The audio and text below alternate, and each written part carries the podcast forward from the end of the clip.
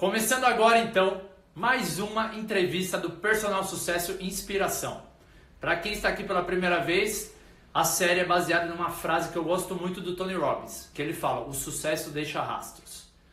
E é em cima da carreira de sucesso de grandes profissionais que eu espero que vocês, profissionais de educação física, se baseiem e trilhem também uma carreira de sucesso, assim como esses excepcionais profissionais que eu estou convidando aqui, que já têm uma carreira consolidada e eles mostram que sim, você consegue ter muito sucesso na educação física. Depende só de você. E hoje é uma honra eu ter aqui como um dos convidados, participando do meu filho, que é o Personal Sucesso e Inspiração, Gilberto Gibambroge, grande Giba, ele que é o cara da bike, pioneiro da mountain bike no Brasil, Ironman, já foi campeão brasileiro juvenil, se eu não me engano, confirma depois, Giba. Maratonista, e uma referência de muitos personal sucesso que participaram da série, Vini, Thiago, André. Ele é uma referência, também é uma referência para mim, que trabalhei só observando ele desde a minha época de, de consultor. Então é com muito orgulho que eu convido para compartilhar um pouco da história dele com vocês. Giba Ambrogi. Bora, Giba!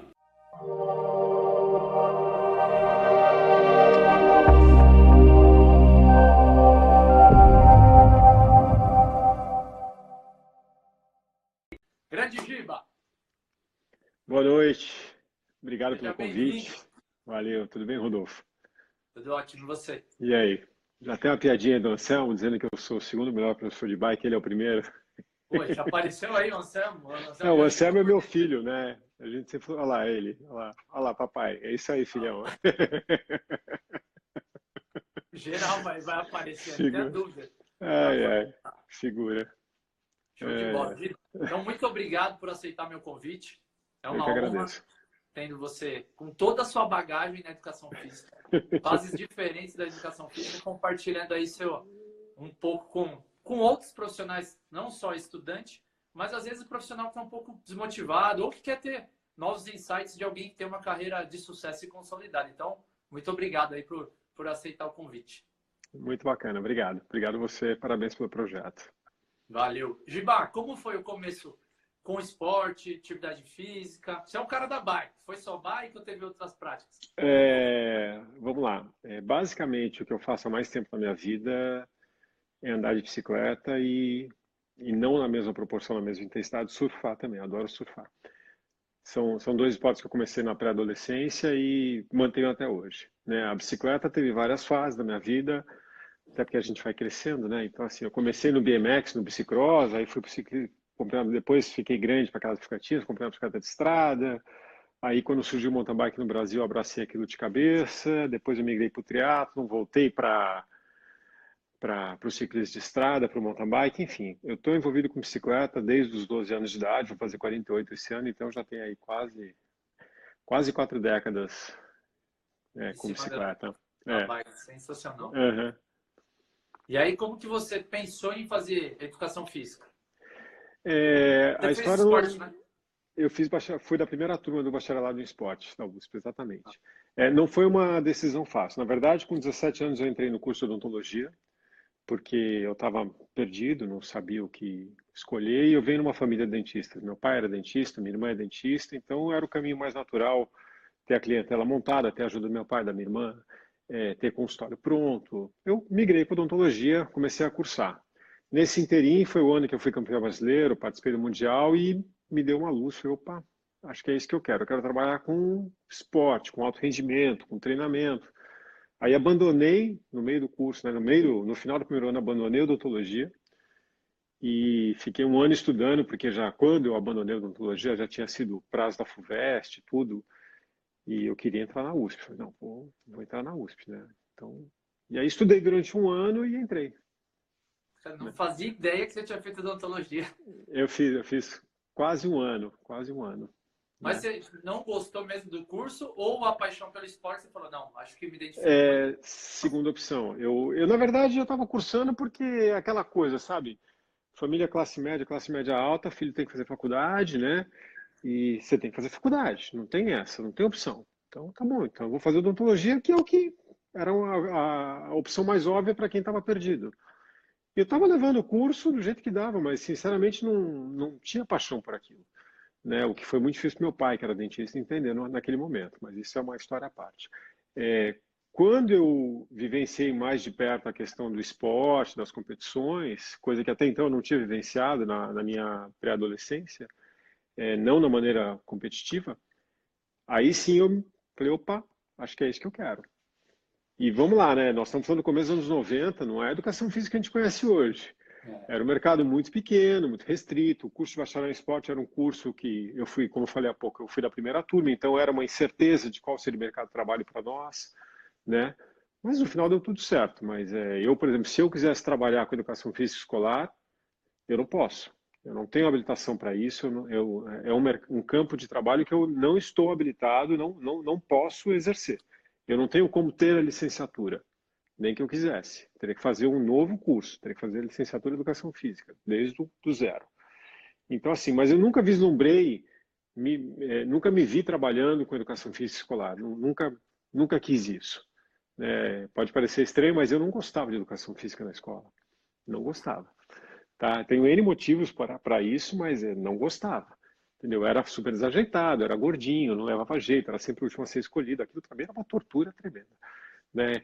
É, e de repente eu me vi virando atleta e com vontade de trabalhar com esporte, com alto rendimento.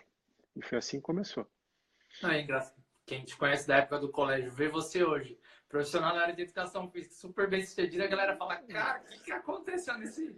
É, nesse mas é, é aquela passou muita água embaixo dessa ponte, né? É, outra coisa engraçada, quando eu entrei no, na, na faculdade, eu para mim tinha uma coisa muito clara: eu não queria trabalhar na academia. É os mitos que a gente vai. Exatamente. Vai não, não, academia não, não. Imagina, no, logo no, na passagem do primeiro para o segundo ano, eu arrumei um estágio na Fórmula Academia, que estava nascendo naquele momento, 1993. Lá no claro, no Eldorado. Na, na inauguração, eu era parte, eu era estagiário na, na, naquela primeira equipe que da, participou do, do dia 1, né? E, cara, eu estou em academia até hoje. Você vê como. Né? Paguei. É, mas é. Na, naquele momento, eu falei assim: ah, eu vou. Vamos lá, vou aprender, né? A musculação é base para tudo. Eu era estagiário da musculação. Eu tenho certeza que isso vai me servir na, na vida, né, para trabalhar com esporte. No final, é uma atividade que eu trabalho até hoje, né, de maneira direta ou indireta, e academia também, de maneira direta ou indireta, eu até hoje. Embora eu hoje trabalhe com esporte, como a gente provavelmente vai falar mais na frente, né, com alto rendimento, eu ainda trabalho com academia. Sensacional. É, eu, na, na, minha época, eu tinha uma certeza, não, quero escola. Até para conta da família, não, presta concurso, é segurança. Eu fiz a formação em educação física, mas eu tenho atuação só como bacharel. Eu não tenho licenciatura. Mas aí no uhum. segundo ano eu falei assim, eu não quero atuar em escola de jeito nenhum. Tipo, eu já queimei aquela, aquela opção. Nunca tive vontade. Como nunca a gente... tive vontade. Giba. Diga algo que acontece com frequência com os profissionais é, querendo ou não, a falta da, do apoio da família. Você comentou que foi um caso à parte. Como foi quando você abandonou e compartilha aí? É... Bom, eu, eu, tenho que ficar de óculos para ler os comentários, eu não consigo. Né? Essa coisa da vida cansada de quem está beirando não, 50. Eu vou, é... eu agora, Gil. Calma aí. Hã? Não, mas tudo bem, pode deixar. Eu vou ficar de óculos de qualquer maneira. É... O, o meu pai, ele tinha o sonho de que eu fosse dentista para ser parceirão dele, para ficar ao lado dele a vida toda, embora a gente nunca tenha se distanciado até a morte dele. Né? Sempre fui parceirão do meu pai.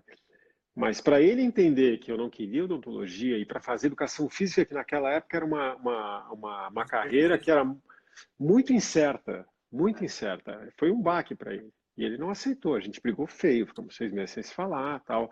Eu tive apoio da minha mãe, tive apoio das minhas irmãs, é, tudo ok. Mas meu pai foi foi brava a coisa. Acho que foi a pior briga que eu tive na vida com meu pai. Foi quando eu larguei a, a odontologia. Eu larguei, eu não quis trancar, não quis fazer nada. falei, não, tchau, não volto aqui nunca mais.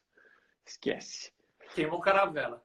É, e, e, meu pai é, foi tão é, incisivo naquele momento, né, a briga foi tão feia que para mim tinha uma coisa muito clara, né, porque ele falou, pô, é um absurdo, gastei dinheiro tal. Eu falei, tá tudo certo. Eu falei, olha, é, vou, vou cursar educação física. Na época se falava, e eu acredito até hoje, que é o, o, curso de educação física da USP era o melhor. Falei, eu vou entrar na USP, não tem opção. Porque eu não vou dar mais gasto para o meu pai, e se é para fazer, eu vou fazer bem feito. Então eu estudei que nem um cachorro. Né? Estudei que nem um cachorro, passei em terceiro na FUVEST na época, podia ter entrado em medicina se eu quisesse. Tinha pontuação para entrar em qualquer curso, qualquer carreira, mas eu queria fazer bacharelado em esporte. Né? Sensacional. É. Isso, isso na, é na, na, época, para você ter uma ideia, meu pai, meu pai, é, meu pai botou tanta pressão em mim, assim, tipo, né? Porque eu, eu, eu, vamos lá, eu abandonei o curso de ontologia era em outubro. Cara, ainda tinha mais dois meses de aula, tá? Eu não tinha nada para fazer. E meu pai falou: não, você não vai ficar sem fazer nada. Arruma então.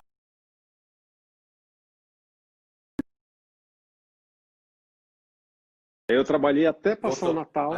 Voltou. E eu, eu, trabalhei durante dois, três, quatro meses, não lembro ao certo, mas assim, passou o Natal e eu fiz um bom dinheiro como vendendo roupa. Eu catei aquele dinheiro e falei, pai, tchau. Né, tava muito pesado o clima, eu morava com meus pais. É, eu vim para Ubatuba. Fui para Ubatuba, fiquei em Ubatuba um mês e meio. Eu tinha um dinheirinho guardado, fiquei surfando, fiquei de férias. Como... De férias. Aí faltando, faltava uma semana para começar o cursinho, né? Na época, cursinho ângulo. Né? Eu liguei para meu pai e falei, pai, é o seguinte, eu vou fazer ângulo. Agora, eu quero saber de você o seguinte, você me paga o cursinho? Sim ou não? Porque se você falar não, eu estou voltando para São Paulo para arrumar um emprego durante o dia e vou estudar à noite, ou vice-versa. Mas, mas eu vou fazer cursinho e vou trabalhar. Agora, se você falar sim, eu vou fazer o curso período, né? Vou me concentrar só em fazer o curso de manhã à tarde, que é o, o, era extensivo do ângulo, e à noite vou estudar vou dar continuidade aos estudos. Ele falou, não, pode voltar para São Paulo, eu vou fazer a tua inscrição no ângulo. Né? E aí eu comecei a ralar de estudar. Estudei como nunca na vida. Você falou o quê? Como agora nunca. aguarda. Já, já comprei essa briga com ele, agora é... aguardo. Mas aí logo, é, nessa época também, aí já entra uma outra, uma outra história da minha vida, né? Eu, eu, eu era atleta, eu tinha um salário como atleta. Né? Eu era ciclista patrocinado na época pela Trek Bikes a, a Trek me dava toda a ajuda, de, me dava um salário, é, um salário por mês, um salário mínimo, e, e, pagava absolutamente tudo, as viagens, equipamento, tudo eu tinha da, da Trek. Então, bem ou mal, eu ainda tinha uma renda mensal. Então, já nesse período, não precisava mais falar, pai, me dá dinheiro para eu sair, me dá dinheiro para comprar não sei o que. Não, eu tinha lá o meu dinheirinho guardado e eu ia me virando com aquilo, entendeu? Então, foi uma... Meu pai já começou a perceber que a coisa estava mudando, né? Tipo, que não era uma uma loucura, né? Tipo, que ele é, foi, foi, foi um momento de eu largar da né? ontologia. Né? É, o que acontece? Né? Pouco antes de eu, de, eu, de eu largar da ontologia, eu tinha acabado de retornar dos Estados Unidos, que eu participei do Campeonato Mundial de Mountain Bike. Eu cheguei duas semanas depois eu fui campeão brasileiro, júnior, né? E aí logo depois eu larguei a odontologia. Meu pai falou: "O que, que é? Você acha que você vai ser atleta? Você vai ver do esporte, é, ciclismo no Brasil, mountain bike, o esporte está começando, esquece." Meu pai achava que era isso. Falei, pai, não é isso. Não, mas não vai ser. Não, não. Enfim, foi uma briga feroz. Briga brava, brava. Não, e você comprou, né? Você falou, não. Aí também, como você comprou a briga, você falou, agora não posso dar Exatamente. isso aqui de motivo para ele. Agora eu vou Tem que fazer. É. Mas é, mas é, é, você, você tem certeza que isso é, você teve essa percepção e muita gente que nos ouve. Quando você estuda o que você gosta, é, é um prazer. Né? Então, assim, foi, foi, muito, foi um caminho muito natural cursar educação física, cursar o bacharelado de esporte. É, foi muito fácil, entre aspas, assim, no sentido de que era prazeroso e eu sabia que era aquilo que eu queria. Estava né? no caminho certo. Não, eu mesmo, eu nunca estudei na época do colégio, eu não gostava. Eu falava para minha mãe, quando for educação física, você vai ver. E aí isso é clássico. Ela entrando no meu quarto a primeira vez, achando que eu tava dormindo e eu com um livro, assim. Ela ligou para todo mundo, para minha avó, para minha tia, para minha mãe. Eu vi você falar isso em outra entrevista. É. Nossa, isso aí é marcante. Giba, quais eram os medos quando você começou o curso né, de esportes lá na USP? Você falou, não, agora começou para valer. Passei no vestibular, é. você tinha alguns medos assim que você acabava... Rodolfo, é claro, né? tinha, tinha a questão de, será que eu vou ganhar dinheiro com isso? Será que eu, eu vou viver disso? Né? Será que eu estou fazendo a coisa certa? Até porque o curso de bacharelado do esporte era o primeiro. Não existia. Né? Será que tem mercado de trabalho para a gente que está entrando nesse barco? Será que é uma canoa furada? Isso era um medo comum a mim e todos os meus colegas de turma, né? que a gente é muito unido até hoje. Mas, assim, é, é, era fato. Todo mundo tinha esse receio de que a coisa não pudesse dar certo, que a gente não pudesse ganhar dinheiro. E acho que a minha geração é, pegou o primeiro boom do personal training no Brasil, né, que foi o que realmente fez o educador físico ganhar mais dinheiro, sabe? Realmente botou a gente num patamar acima em termos de, de vencimentos, de grana, tá? Sendo português bem claro. Né? Então eu peguei logo prime esse primeiro boom, né, o que foi excepcional, porque eu, eu, eu me desviei daquele caminho original, que era o esporte de alto rendimento, para me focar na carreira de fitness, de academia e de personal trainer. Né? E faço isso até hoje. Então, hoje eu tenho atividades paralelas. Eu trabalho como personal trainer, eu trabalho com esporte de alto rendimento, com ciclismo, com mountain bike. É, mas foi, foi um caminho que se vislumbrou, uma oportunidade surgiu e eu soube abraçar. Né? Porque na vida, assim, você vai ter N oportunidades. Né? As pessoas falam, ah, é sorte. Não, não é sorte, é uma oportunidade. Se você tiver competência de agarrar aquela oportunidade de fazer daquilo uma coisa bacana, legal. Agora, se você for incompetente, a oportunidade vai passar. Pode passar um monte de oportunidades é. que você vai saber aproveitar. Exa exatamente. Aí quem nos ouve sabe que é, para se ter sucesso, não basta, não é sorte. Você corre atrás, as oportunidades vão aparecer porque você corre atrás, e se você tiver competência e, e for firme na sua decisão, na, na, sua busca, as coisas vão, vão acontecer. Naturalmente elas acontecem. Naturalmente, né? Eu tive, eu tive um suporte excepcional da minha família, não vou mentir, né? Quer dizer, eu vim de uma família muito boa, assim, em termos de nunca tive um problema financeiro nem nada. Então eu pude estudar em escolas boas, é, eu pude fazer é, inglês particular. É óbvio que tudo isso me ajudou demais, me ajudou muito.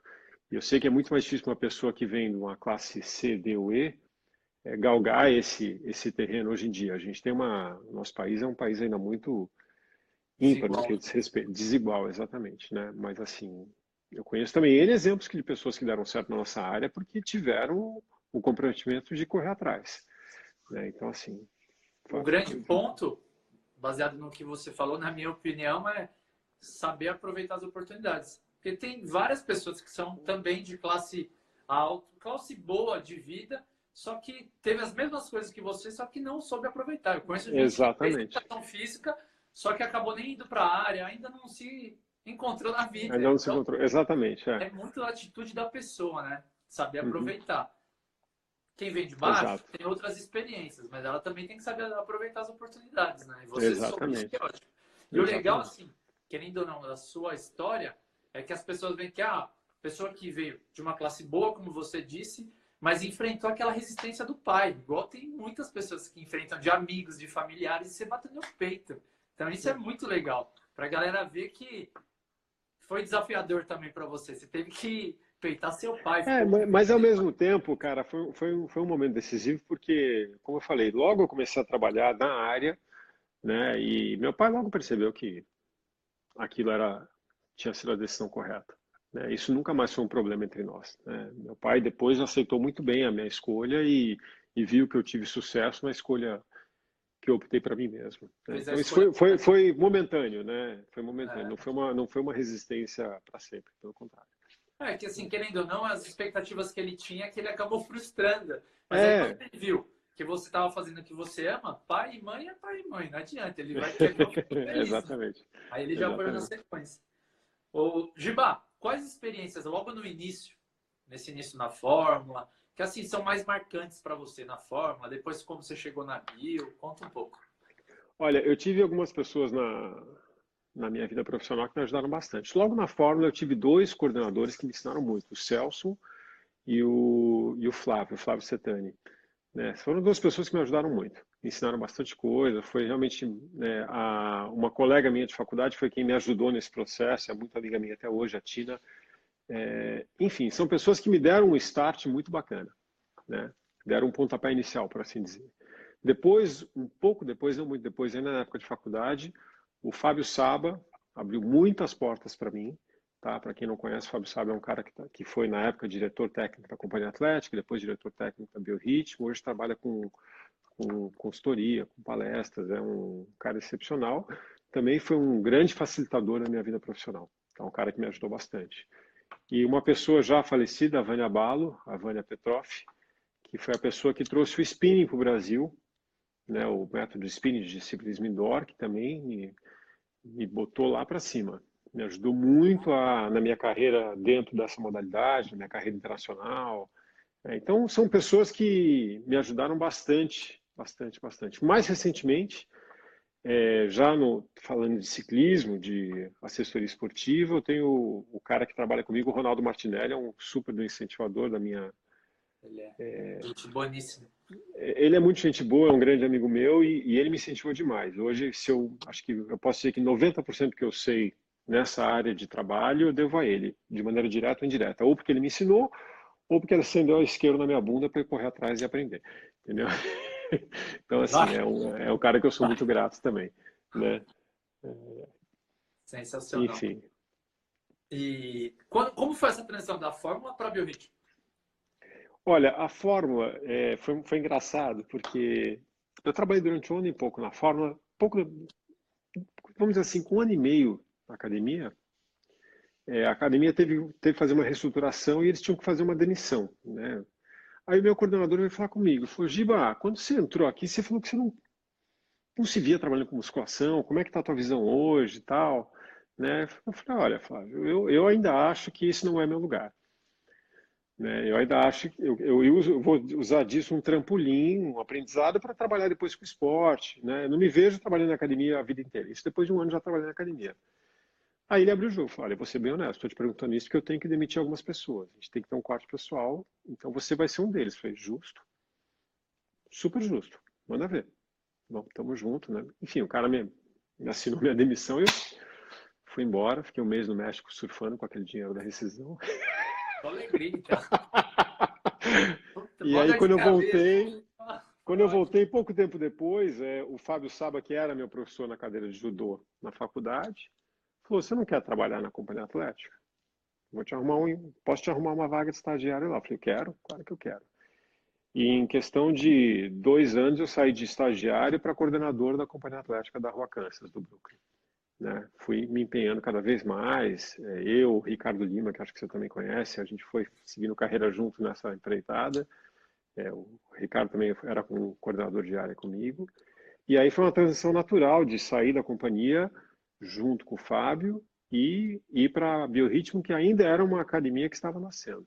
Né? Já tinha uma unidade, mas o projeto paulista, que era o projeto grandioso da, da Biorritmo, estava nascendo e eu participei desde o começo. Né? E na Biorritmo, na verdade, eu não vou dizer para não dizer que eu estou lá até hoje. Hoje eu sou personal trainer lá.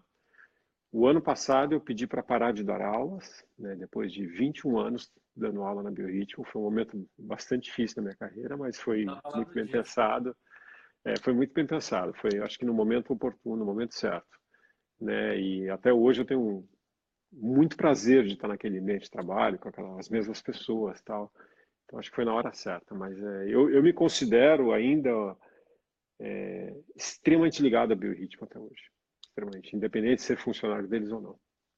É, eu tenho também esse vínculo é. eterno, né? Querendo não, você ficou lá até ainda atua, né? Que agora não tá dando aula, tô meio perdido. É. Desde 98, eu, desde 2005, eu tenho um laço que eu falo para todo mundo. É, ah, fala da Biorritmo. Eu falo, ó, não tem como porque é, é afetivo. O laço é afetivo, é, também eu. Aprendi, aprendi, tudo lá. Eu, principalmente, foi meu primeiro emprego na área, assim, uhum. ainda, mas depois eu... Então, esse caminho foi... Giba, eu quero me tornar um cara da bike. Tô estudando. Gosto de bike também. Eu quero me tornar um cara da bike que caminho eu tenho que trilhar? O que, que você fez para você falar assim, não, eu cheguei nesse patamar de... Conta aí um pouco dessa, desse aprendizado que você seguiu para inspirar outras pessoas que têm... Olha, Rodolfo, é, eu tinha experiência, vivência de atleta, mas isso por si só não basta. Até digo que basta, que contribui pouco. Tá, claro que é importante ter experiências, mas é, como atleta no esporte, mas não é o fato de eu ter sido campeão brasileiro não é o que, não é o diferencial de forma alguma. É, estudar, cara. É, vamos lá, rapidinho. Em 96, 1996, é, teve uma a, a Companhia Atlética foi uma das primeiras três academias do Brasil a comprar uma bicicleta de spinning. Tá, junto com o Joaquim Germano em Campinas, que é um grande amigo meu, junto com o cara do Sul. E eles trouxeram aquele equipamento, que era uma novidade, então, né, meados dos anos 90, ninguém sabia o que era spinning no Brasil botaram aquelas 30 bicicletas numa sala, me chamaram e falaram, Giba, é o seguinte, você não pedala? Pedala. Na época eu estava no triatlo. Então, ó, chegou esse equipamento aí, Você vai dar uma aula com isso? Eu falei, oi? Não, uma bicicleta. Você é o cara da bike, dá uma aula com esse negócio. Falei, tá bom. Cara, eu fui começar a estudar. Assim, mas estudar a fundo para entender como é que eu podia tirar alguma coisa daquilo, né? E, e, montar uma aula que não tinha informação nenhuma, mas nenhuma, não, nenhuma, Se pegar nenhuma. a sua experiência de bike, você ia matar todos os alunos. Não, e assim, nós estamos numa época, sabe, pré-internet, pré-Google, pré-tudo, cara. Você não tinha onde buscar informação. Você tinha a revista científica, tinha, mas, mas era muito difícil. Era muito difícil, cara. Então, assim, você vai pegando as pecinhas do quebra-cabeça e vai montando. E em menos de um ano eu estava no ENAF dando um curso de ciclismo indoor. Né? E aí começou a minha carreira de palestrante. Né? Então, em 97, comecei a dar minhas primeiras palestras, primeiros cursos. Aquilo foi tomando um, um volume cada vez maior. Né? Isso tudo eu estou falando do ciclismo indoor, né? do popular spinning, todo mundo conhece. Né? Aí, em 2000, a Vânia Balo trouxe o Johnny D, que foi o criador de spinning, pela primeira vez no Brasil. Né? Ele ia fazer uma, um curso, uma formação de professores aqui no país. Né? E eu liguei, catei o telefone da Vânia, consegui, falei, Vânia, olha, você me conhece, mas eu quero muito ir além, eu não quero só fazer o curso. Se você precisar, eu, eu carrego a mala do cara, eu quero ter contato com ele, eu, quero, eu posso fazer a tradução dele, eu sou fluente no inglês, tal, não sei o que, não sei o que lá. E a Vânia já tinha ouvido falar de mim por causa de cursos também, né? Sabia que eu dava curso, falou, Giba, vamos conversar. Ela falou, então tá bom, então você vai ser o tradutor do cara, e prepara uma palestra de fisiologia, uma palestra sobre biomecânica ligado a isso, e a gente vai montar um curso, né, com outras pessoas, tal. A gente formatou o primeiro curso do spinning no Brasil. Não, e duas é. áreas que você gosta pra caramba, você falou. É, exatamente, né? Valeu tudo, né? E aquele, aquele pontapé, é, isso foi início de 2000, foi o pontapé inicial do spinning, do programa oficial do spinning no Brasil. É, naquele momento formou-se uma equipe de professores palestrantes, o, o Johnny me escolheu para ser a, a, pessoa que encabeçar esse processo na parte educacional. E dali para frente foram nove anos de palestras mundo afora. Né? Eu acabei, nesse inteirinho, eu, eu me aperfeiçoei em inglês, eu estudei espanhol, estudei francês, e na hora que eu vi, eu tinha convites para dar aula no mundo inteiro. Né? Para aulas e palestras, eu conseguia, talvez, não sei, é, é, é uma curiosidade, né, Rodolfo? O Brasil é um dos poucos países que exige um diploma de educação física para se trabalhar na área de fitness. Então, quando você vai para um país como os Estados Unidos, por exemplo, é, lá a pessoa faz uma certificação em spinning é, de um final de semana e está apta a dar aula. Mas ela não tem base de biomecânica, de, de fisiologia, de aprendizagem motora, de didática, de pedagogia, nada. Então, é, é, muito fácil você chegar lá e passar conhecimento. A maioria das pessoas tem uma base muito fraca. Se tornar e você sabe... né? Exatamente. E você, e talvez tenha, isso tenha sido um trunfo meu, de saber passar em, em no linguajar fácil para que as pessoas pudessem entender com pouca base e entender o, o necessário em termos de das faz bases da modalidade. Né? Então, isso me botou lá em cima. Tá? Então, assim, eu comecei a ser chamado para dar cursos mundo afora, literalmente. China, Taiwan, Holanda, Estados Unidos, América do Sul inteira. Né? Na época, o programa ainda tinha poucos representantes internacionais.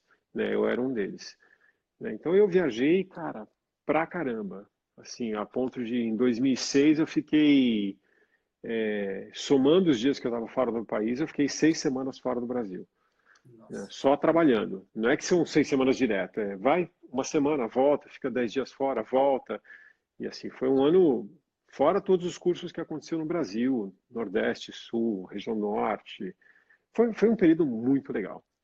Mas aí, de repente, a coisa começou a se esvair, porque o próprio spinning começou a formar novos, é, é, que a gente chama, chamava de Master Instructor, o palestrante, os regionais. Então, assim, começou a ter cara na Ásia, começou a ter cara na América do Sul, e de repente a minha demanda para viajar se tornou menor, porque eu era muito custoso.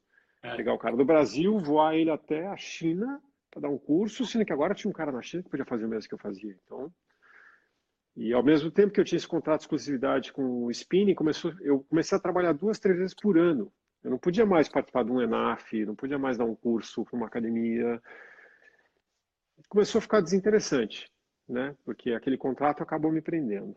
E tudo isso veio a culminar em 2009 com o nascimento do meu filho, e aí esquece, não queria mais estar final de semana fora de casa. É. Né? Quando meu filho nasceu, eu falei, esquece, acabou minha carreira de palestrante, daqui por diante eu sou professor e personal trainer.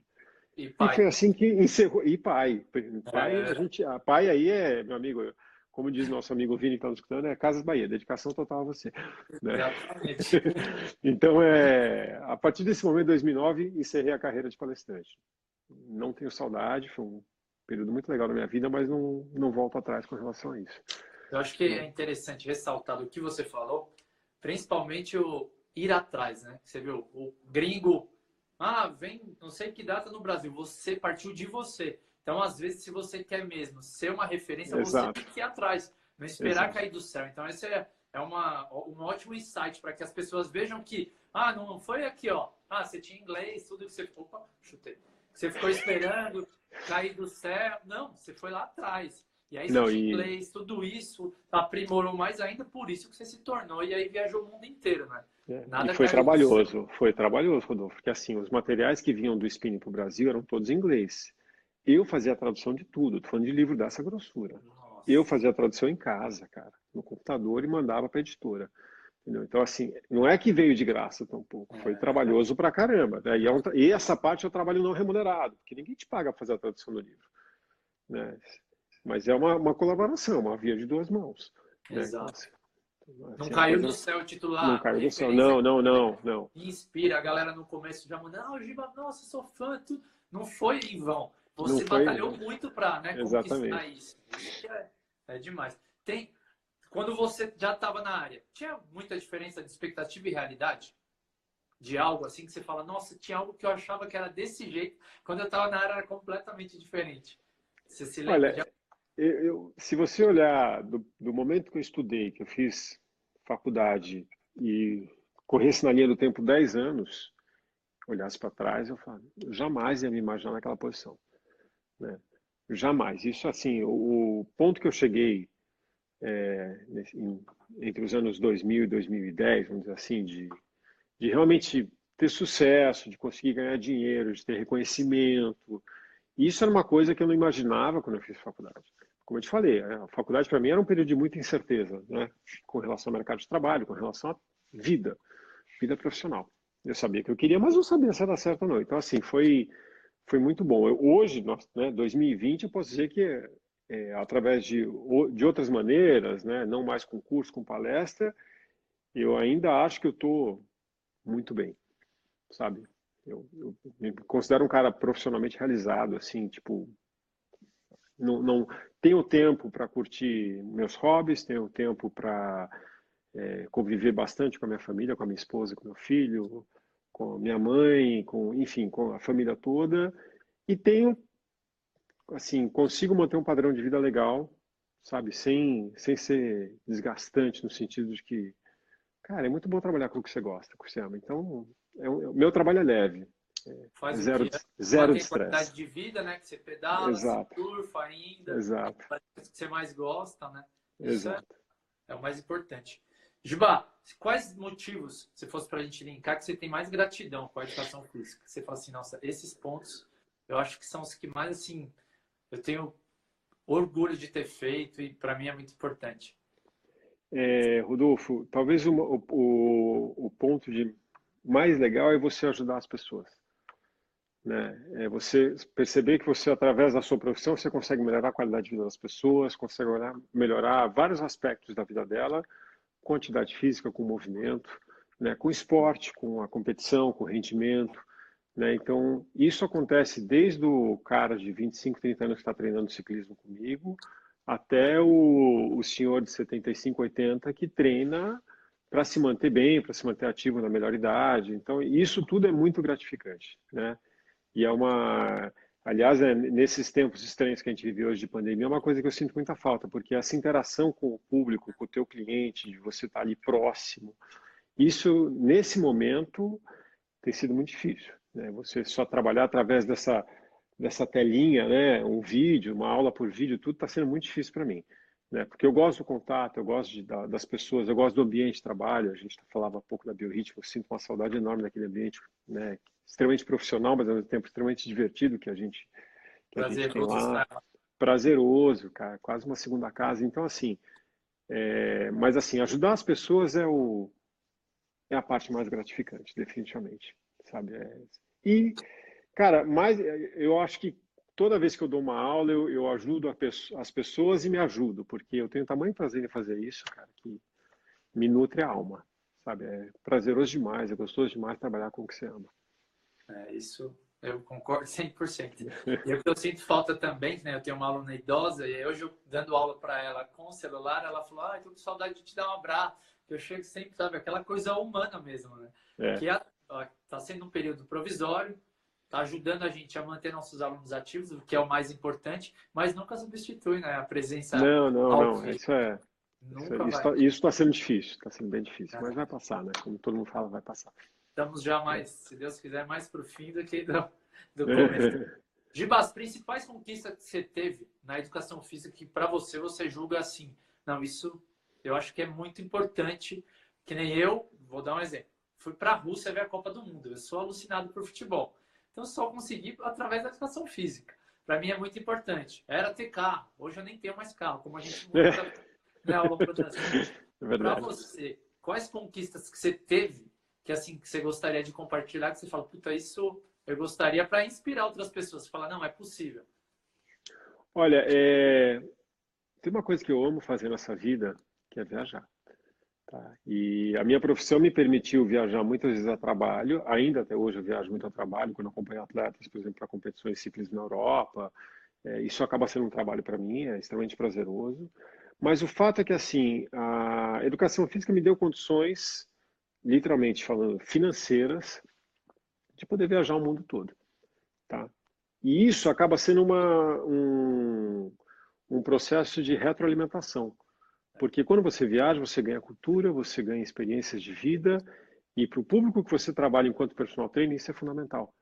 Porque a pessoa que normalmente você atende é uma pessoa que tem vivências de vida, que incluem viagens, que incluem outras culturas, e ela quer naquele momento de 60 minutos, de uma hora de treino, ela quer não só treinar, mas ela quer também é, compartilhar, né? compartilhar, trocar, conversar, né? E aí você ter essa essa essa vivência, essa riqueza de conteúdo ajuda, né? Então, hoje em dia eu acho que viajar é um investimento para a vida tanto pessoal quanto profissional. Então, se a pessoa puder pegar parte do dinheiro dela que ela economiza e investir em viagens, é, eu tenho certeza que ela vai lucrar não só pessoalmente, mas profissionalmente também vai ser bom para a vida dela.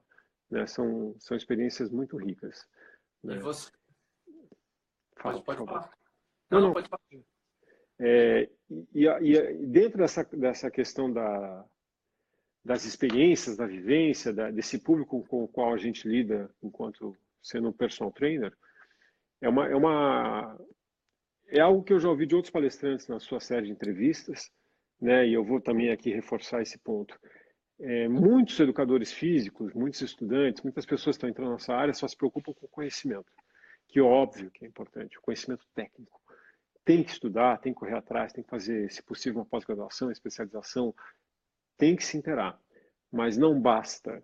Se você não pegar, na, na minha época eu assinava o jornal, eu assinava a Folha de São Paulo para entender o que está acontecendo no mundo, para ter a opinião dos melhores jornalistas, no editorial da Folha, do Estadão, é, e para poder conversar de igual para igual com o meu público. Hoje em dia, você não, talvez não precise mais assinar o papel, o, jornal, o papel que chega na porta da casa às seis da manhã, mas você precisa se inteirar. Então, assim, se você, personal trainer, não tiver antenado no mundo, do que está acontecendo, das diversas culturas, dos diversos acontecimentos, vai ser muito difícil você ter sucesso com o público com o qual a gente trabalha. Então, não só investir na formação acadêmica, não só investir no conhecimento técnico, mas também investir no conhecimento do mundo, na sua bagagem cultural, na sua bagagem é, de viagens, no conhecimento de novos, de novos idiomas, pelo menos o inglês eu acho que é fundamental todo mundo estudar e aprender. Tá?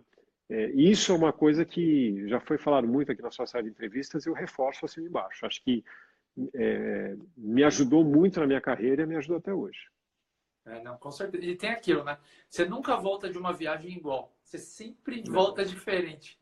Porque é transformador esse choque de cultura que você tem, o quanto te agrega, né? Viajar Exatamente. é a melhor coisa. Eu também sou adepto. Tanto que eu tenho até uma tatuagem que fala: Um momento vale mais do que mil moedas de ouro. Eu uhum. amo viajar. Giba, hoje, quais são os sonhos que você tem com a educação física? É... Na área, tudo. O que, você tem de que faz seu olho Poxa. brilhar ainda para continuar na área? Olha que, que, engraçado, Rodolfo. Eu já vi, eu conheço muitas pessoas que você já entrevistou, não conheço todas, mas a maioria das pessoas que eu conheço que já participaram do, do da sua série de entrevistas são pessoas que são é, naturalmente empreendedoras. Né? São, são pessoas que têm empreendedorismo, assim como acho que você tem, de fazer o que está fazendo, de correr atrás e, e é criar um negócio novo tal. E agora, olha só, eu, eu me considero uma pessoa que teve sucesso, tem sucesso na carreira profissional e eu sempre fui muito enraizado, muito pé no chão. Eu cago de medo de empreender. Morro de medo. Eu tive mas mil é oportunidades, é cara. Ser personal é, é ser. Não é, mas é empreendedor, mas é um empreendedor pessoal. É diferente você falar assim, poxa, você quer abrir uma academia? Você quer se tornar empresário? Você quer investir num. Cara, eu sempre tive medo. Eu tive proposta de um cara que é até meu aluno até hoje, um empresário. Ele, isso há 15 anos atrás, ele falou assim: Giba, é o seguinte, eu quero que você faça um projeto uma academia, que você ache o ponto e me traga, eu vou bancar. Eu vou ser teu sócio. Você entra com know-how, eu entro com a grana. Cara, é o sonho de 99% das pessoas ter um, um, um, empreendedor disposto a entrar com dinheiro. Cara, eu na hora, sempre titular, eu falo assim, não, não é para mim. Eu não me vejo na posição de empresário, de, de ter folha de pagamento. Né? Não, não, sempre tive medo. Você não viu, Sempre tive medo. E eu acho que é até bom para quem é, vê que é um caminho plausível. É, você não necessariamente precisa ser empreendedor no sentido de querer criar uma empresa ou de querer buscar investimentos de alto calibre para ter sucesso na vida. Tá? Eu sou um cara que eu nunca investi na bolsa, por exemplo. As minhas economias, o pouco que eu tenho, está nos no, no, no, na, tá perfil mais conservador possível, tá certo? Mas eu acho que é, é importante a pessoa saber que ela não tem que é, se jogar de cabeça sem, sem olhar o fundo do poço, entendeu? Dá para ser um pouco mais enraizado pé no chão e ter sucesso também. Tá? Então, assim, o que eu espero da educação física hoje é que eu consiga é, continuar trabalhando, continuar ajudando as pessoas, continuar tendo um padrão de vida legal, entendeu? Que eu consiga, dentro dessa dinâmica, é, criar meu filho, proporcionar a ele coisas boas, né, o que o dinheiro de fato compra, uma boa educação, é, que eu possa proporcionar a ele pelo menos parte do que minha família me proporcionou, entendeu? E, cara, e mais que tudo, eu, eu me vejo trabalhando, isso aí, para sempre, porque eu amo tanto o que eu faço, é, meu pai trabalhou praticamente até o dia de morrer, até o dia que ele ficou acamado não pôde mais, mas eu me vejo como ele, assim, tipo, tendo prazer em trabalhar e continuar fazendo isso por sempre. É, não, e essa referência do seu pai é, é espetacular. Que meu pai não fazia o que ele. Origem simples, tudo. Então eu tinha um exemplo em casa de ah, eu quero aposentar, eu quero aposentar. E eu olho e falo, nossa, eu não quero aposentar, não. Eu, eu não quero aposentar também. Eu não quero. Eu não, quero, aposentar. aposentar. Eu, eu vou, vou, ficar louco. Um dia da minha vida trabalhando. Né? Se eu não tiver nada para fazer, se eu não puder trabalhar, eu vou, ficar, vou enlouquecer, Rodolfo. Eu sou o é. cara mais chato do mundo. Não, eu preciso trabalhar. Não, é, eu penso assim também. Giba, é. quando foi aquele é. período da, do Ironman? Conta pra gente aí. Para conciliar o Ironman e o trabalho, deu para conciliar? Deu, deu para conciliar. É... Tacar, porque não é qualquer um que é Ironman. Você sabe que eu fiz dois Ironmans de uma vez só, né? Não, o primeiro não. e o último. É, o primeiro ah, e o último. Ah, ah, você me falou isso sabe quando? Quando eu fui correr a maratona. Foi o primeiro e o último. Foi assim, sabe, tiquei, tá feito. Era sonho, tinha o sonho de fazer um Ironman uma vez na vida. É, eu, quando saí do mountain bike como atleta, assim, de alta performance, eu, eu me liguei para o triathlon, que eu queria um desafio novo. E aí eu entrei no triatlo, isso estou falando de, 1900, de 1992, eu entrei no triatlo já olhando para o Ironman, que era uma coisa assim, uau, inatingível na época. Né? Eu comecei no triatlo em 92, fui fazer o Ironman em 2007 só. Demorou. Não é um caminho fácil. Né? E, mas também, depois que eu fiz o Ironman, eu nunca mais fiz nenhum triatlo na vida. Porque era um sonho que eu estava perseguindo, eu, eu queria cumprir. Geral. Cheque geral, acabou acabou. Tá nada contra quem quer fazer todo ano, melhorar tempo, conseguir a vaga para quando, acho sensacional, não é minha motivação. Tá? Mas é, na época não me atrapalhou profissionalmente, pelo contrário, é, me motivava a treinar e continuar treinando as pessoas, isso nunca foi um problema. Me atrapalhou sim é, na, no convívio social, porque é tanto tempo literalmente treinando que você se torna um, um ser antissocial. Você vai dormir cedo, você acorda cedo, você, final de semana você treina 7, 8 horas, você não quer sair. Você... Então, assim, naquele momento que eu estava na minha vida, não era um problema. Tá? Mas é, se fosse hoje, eu, eu não, não encararia um, um Ironman nem que você me pagasse. Né? Porque o tempo que eu ia ficar distante da minha esposa e do meu filho é priceless. Não, não, não, não a conta não fecha. Tá? Então, assim, Ironman para mim é uma coisa que eu tenho, eu posso afirmar para você que eu nunca mais vou fazer. Tá? Até porque hoje em dia eu não tenho mais saúde para isso. Eu já tenho o joelho operado, eu tenho o quadril com artrose, não posso mais correr, nem que eu quisesse. Mas ainda que eu não tivesse essas limitações, eu te digo e assino embaixo, eu não faria novamente. Nada contra, de novo, tá? Tenho, tiro o chapéu para quem faz, é, mas é um, foi um, como você falou, tiquei, tá feito. Na época já tinha um meio Iron? Já tinha, já tinha. Tanto é que eu fiz algumas provas de meio Iron, né? O, não chamava, na época chamava meio Ironman, hoje dia chama 70.3, mas é. já tinha, é, é. Porque meio é uma coisa, uma conotação ruim, né? Eles mudaram né? Puta, meio? O que, que você fez? Meio? Que porra é essa que você fez? Meio? Né, não, 70.3 ficou bem mais, né? Eu tenho vontade de fazer o 70.3. É, assim como não existe mais o short triathlon, que é onde eu comecei, né? Short dá uma conotação uma coisa pequena, né? Então é, é o sprint agora. Pô, sprint é mais legal, é. né? Porra, muda. A entrada comercial para deixar é mais... Lógico, é lógico, mas né, enfim... Mas é, na época tinha, tanto é que talvez esse tenha sido o meu maior erro. Eu fiz um, vai um 70.3 em, em março, fiz outro 70.3 em abril, fiz o Ironman em maio, quer dizer, Nossa. em três meses eu fiz essas três provas. Você fez o de aí Floripa, eu? O de Floripa. Aí eu descansei dois meses, descansei porque eu continuei dando aula de spin e tal, e aí eu comecei, passados esses dois meses da prova, nós estamos falando de julho, eu comecei a treinar para a Maratona de Buenos Aires, que era em setembro daquele ano, setembro, novembro, não lembro. Corri a maratona, corri bem, Duas semanas da maratona, pumba, tchau menisco, mesa de cirurgia, nunca mais maratona na vida. E a maratona, sim, se eu pudesse, eu faria todo ano. Maratona foi uma, uma experiência incrível na minha vida.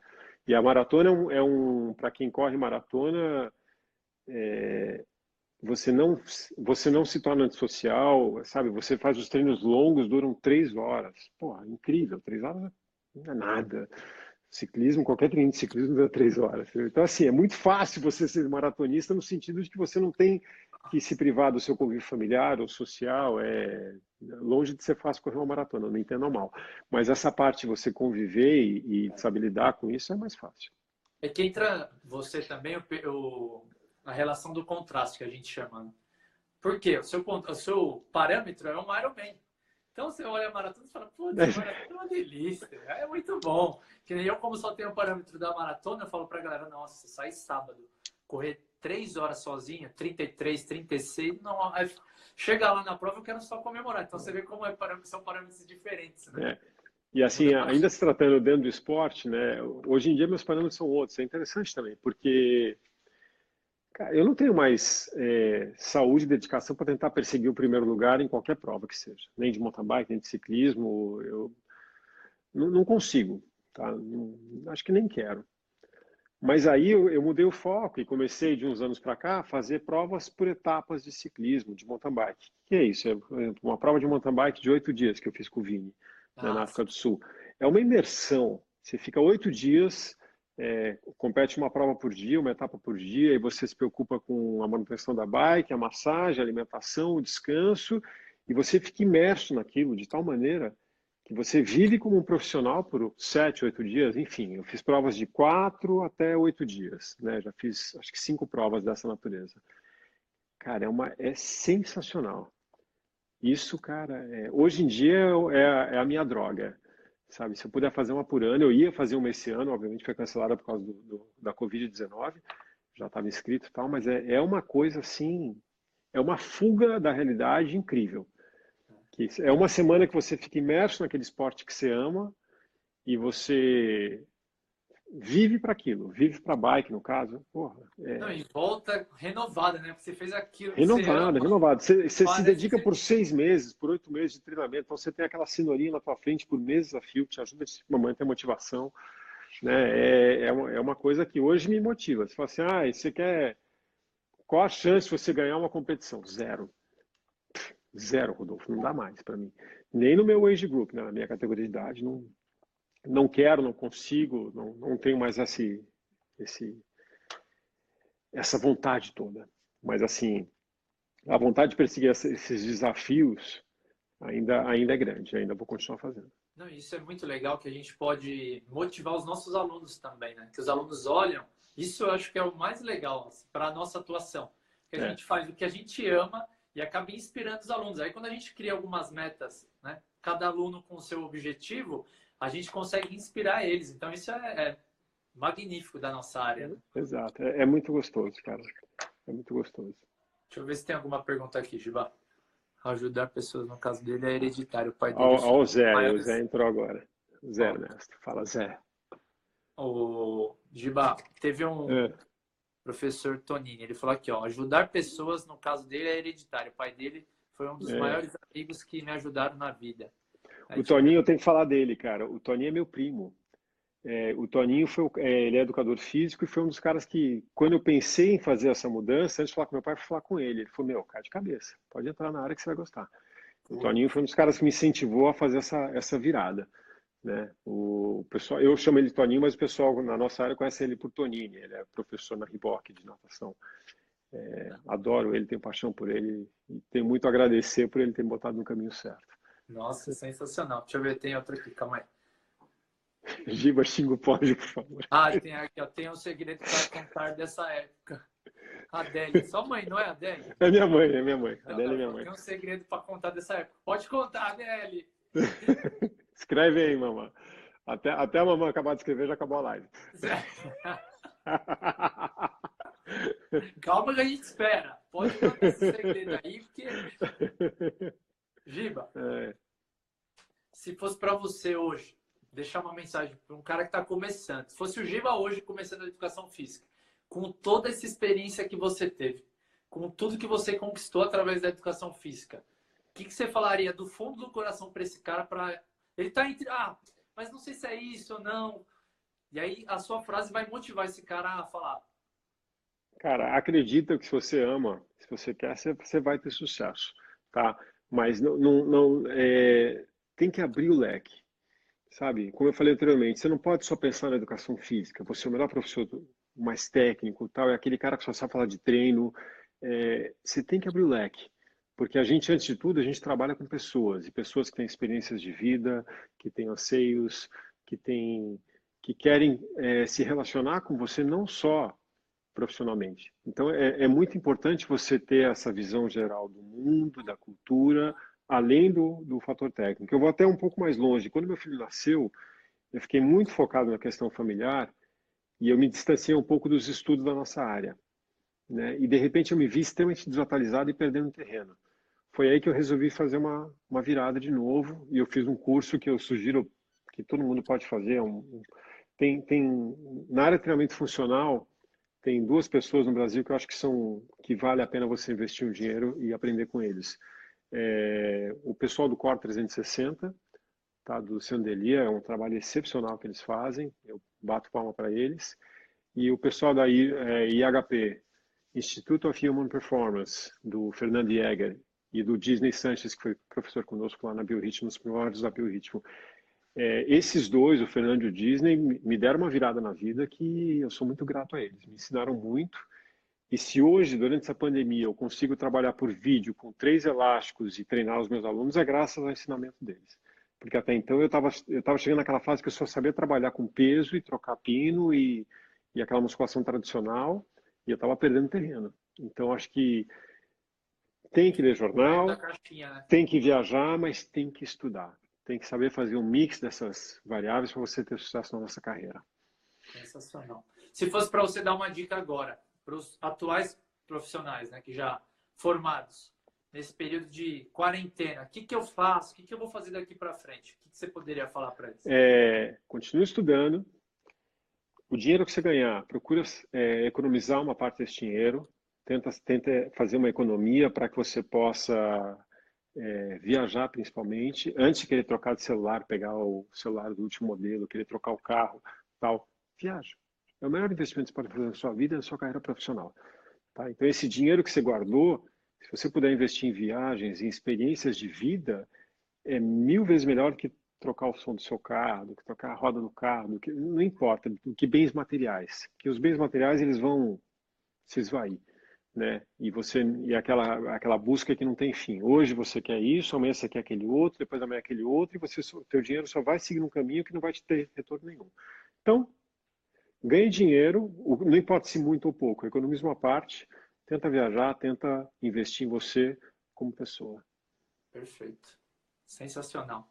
Mais alguma coisa que você queira completar que às vezes eu esqueci de, de perguntar, Gil? Não, não. Eu só tô, eu tô vendo aí que tem um monte de amigo nosso que está entrando aí. Eu queria.